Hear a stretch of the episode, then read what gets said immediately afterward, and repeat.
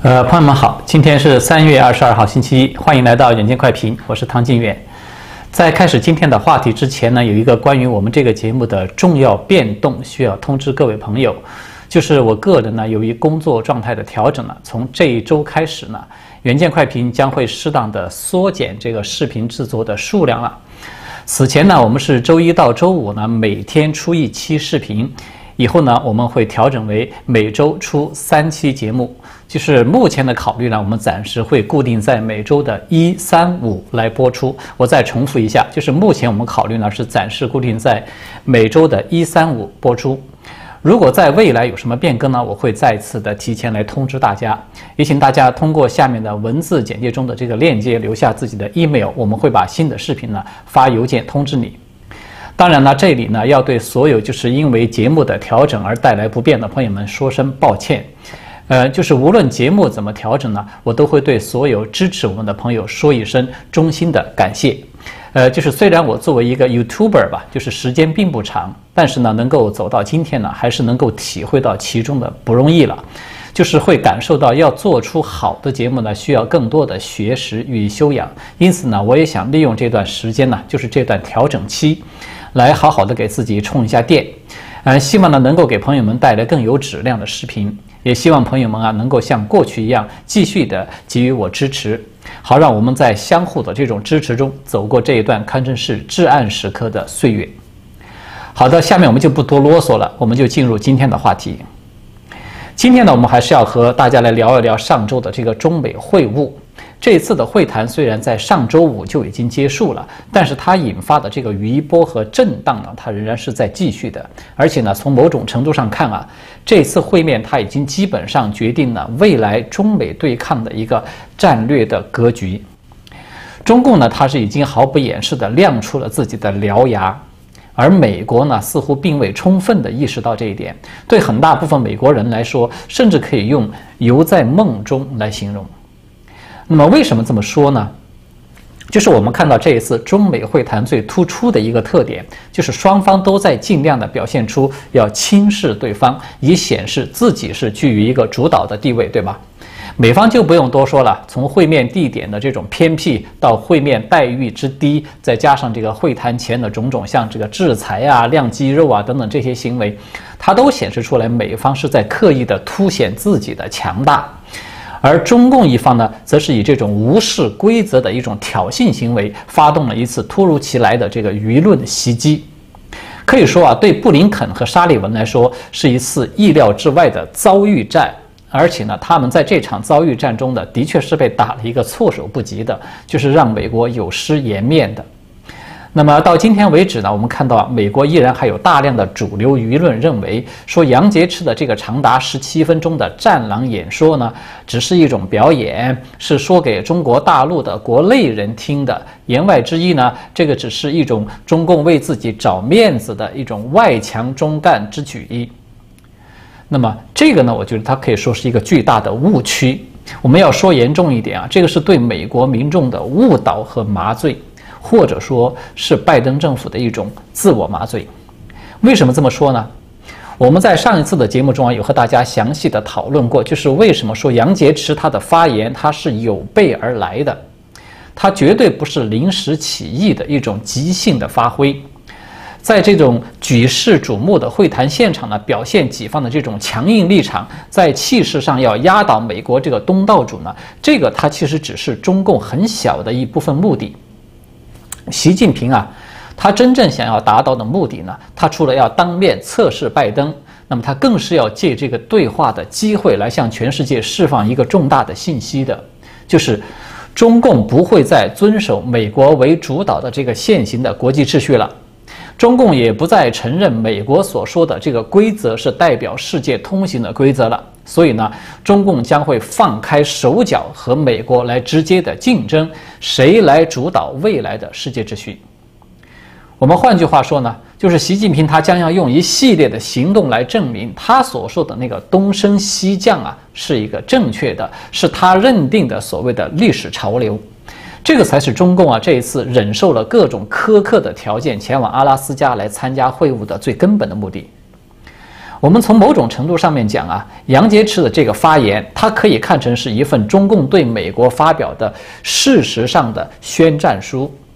我们看到杨洁篪的这个讲话，他结束以后呢，中共整个的文宣系统几乎是在第一时间就出台了一个全方位的配合的宣传，其效率之高，覆盖面之广，它明显是提前已经做好的一种工作安排。甚至我们看到了，就是连淘宝网啊，都是几乎在一夜之间就冒出来大量的印着这个“中国不吃这一套”，美国没有资格居高临下对中国说话，就是这两句话的这些商品，对吧？从这个 T 恤到手袋，从雨伞到手机壳啊等等，是林林总总不一而足的。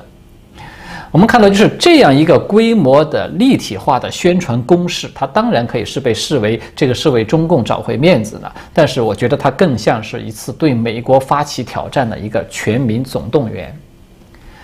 那么，中美双方在会谈之后呢，并没有发表联合声明，这个是美方早就已经提前打招呼说明了的。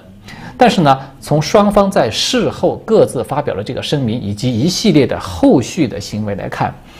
美国政府呢，似乎并没有意识到，就是中共已经有图穷匕现的这种意图。就在十九号啊，就是中美会谈结束以后呢，布林肯和沙利文他们就有联合对媒体发表了一个简短的讲话。那么布林肯呢，他就他就说啊，说美方在这一次会面中有达成了两项任务，一个呢是和中方有分享了美国及盟友对中方行为的严重关切。第二呢，就是传达了拜登政府的政策优先事项和价值观。那么沙利文随后的发言也是大同小异的，他们两个人的声明啊，加起来只有大概四百个左右的英文单词。但是中共的喉舌新华社呢，在会后啊，用了三千多字的一个长文来重申了杨洁篪在会上的这些言论，而且啊，是一上来就再次的给拜登政府画了一条全新的红线。这个话是这么说的：说中国共产党的执政地位和制度安全不容损害，这是不可触碰的红线。那么我们都知道啊，在过去啊，中共所说的红线呢，一般都是指他所说的那个所谓国家主权问题，对吧？也就是涉及到港台和新疆啊、西藏等等这些问题。当然，不管它是不是符合事实，最起码呢，国家主权不容侵犯这个概念是吧？它是得到国际社会认可的一个基本准则。只不过我们都知道，中共它是偷换了这个概念的内涵而已。但是现在我们看到，中共对拜登所画下的这一根红线呢，它已经大大的往前跨了一步了，那就是对中共这种集权制度和中共的执政的合法性都不能够有任何的批评。谁要是再说中共是独裁暴政，说中共是不好的，那么就触碰了中共的红线了。也就是说，中共的红线呢，它已经从所谓的捍卫国家利益，已经升级到了捍卫党的利益。这根红线它的核心信息其实就是一个，就是中共和中国绝对不能够分开，必须要捆绑在一起。那么很显然，中共面对拜登政府是在得寸进尺，一种步步紧逼的。那么我们看到拜登政府他的反应是什么呢？白宫的副新闻秘书叫做尚皮耶的，他在三月十九号的时候就回应这次会谈期间中方代表这个表现，他是这么说的：夸大的外交演讲通常是针对国内听众，这是他们希望传达给国内听众的讯息。但是美国代表团仍会继续自己的议程，所以大家有看到了吧？白宫啊，他对杨洁篪发言的这个理解，他居然认为这个只是说给大陆民众听的。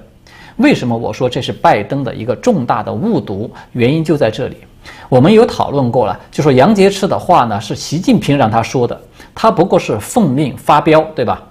这番话呢，他就是有意的要说给全世界听的。就作为一个资深的外交官，我们都知道杨洁篪他其实非常清楚，他这番十几分钟的炮轰式的发言，他一定会在全世界的镜头面前引起怎样的一种舆论的轰动。他非常清楚，他的话呢会被所有的媒体都会放在头版头条去广为传播的，而这个呢正是习近平想要的效果。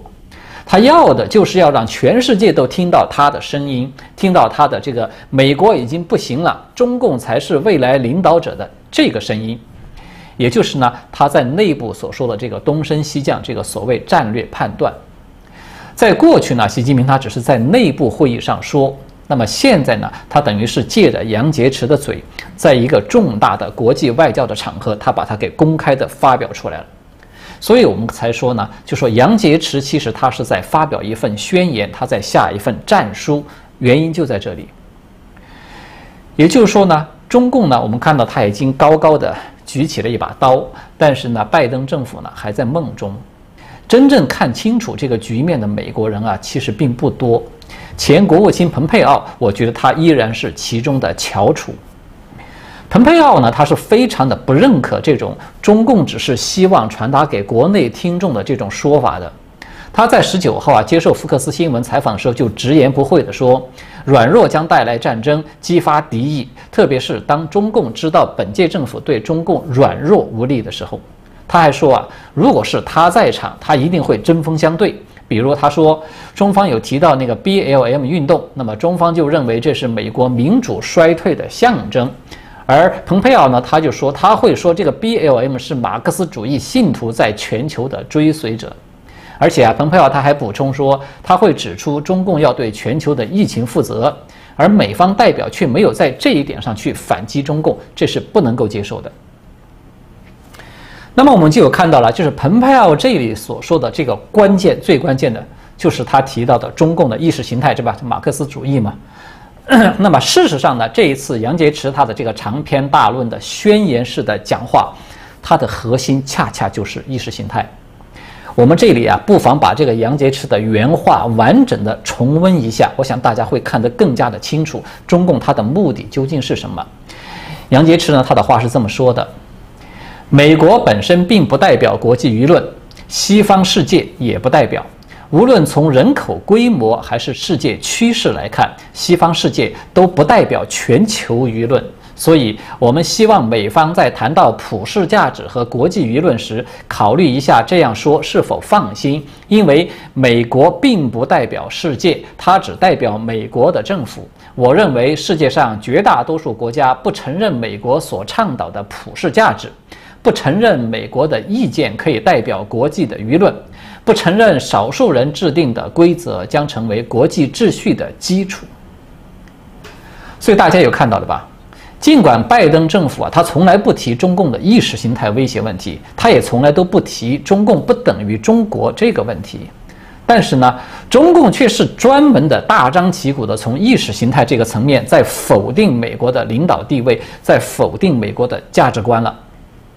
这个可以说就是非常诡异的一幕了，对吧？就是我们看到在蓬佩奥时代啊，价值观和意识形态呢，它是成为美国来围堵中共最有力的武器。结果到了拜登时代呢，整个局面居然反过来了，完全倒转过来了，就是中共反而趾高气扬、理直气壮地用这个价值观和意识形态来压制美国了。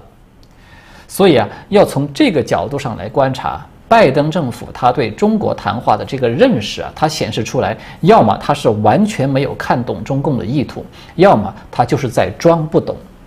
无论是哪一种情况，它都说明拜登在对抗中共的策略呢，他在回避最关键的一个要害，他是治标不治本的。所以在这样的一个背景之下呢，我们再来看看最新的几条消息啊，我们就会知道拜登的对外政策它究竟存在什么样的问题。在这一次会谈结束以后呢，美欧中俄这世界上的可以说是四大板块都有了相应的动作。呃，首先是在今天呢，就是国务卿布林肯呢，他就马不停蹄地前往布鲁塞尔，准备呢就如何应对中共挑战等等这些重大问题，与北约的盟国的外长们去进行一个磋商。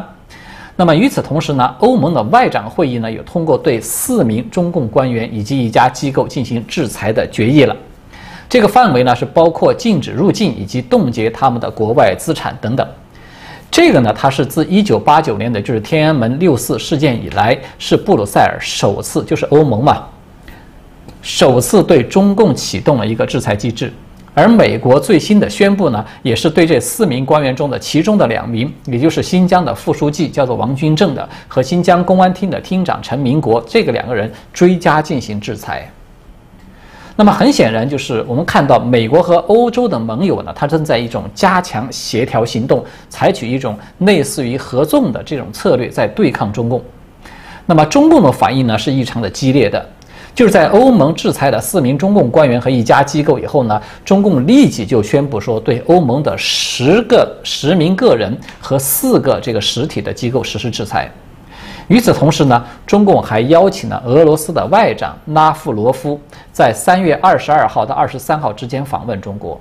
所以对这一次访问呢，新华社呢，它仅仅只是有刊发了一条简讯，可见呢，中共是在刻意的保持一种低调的。他甚至可以说是故意的，在用保持低调来吸引人关注的。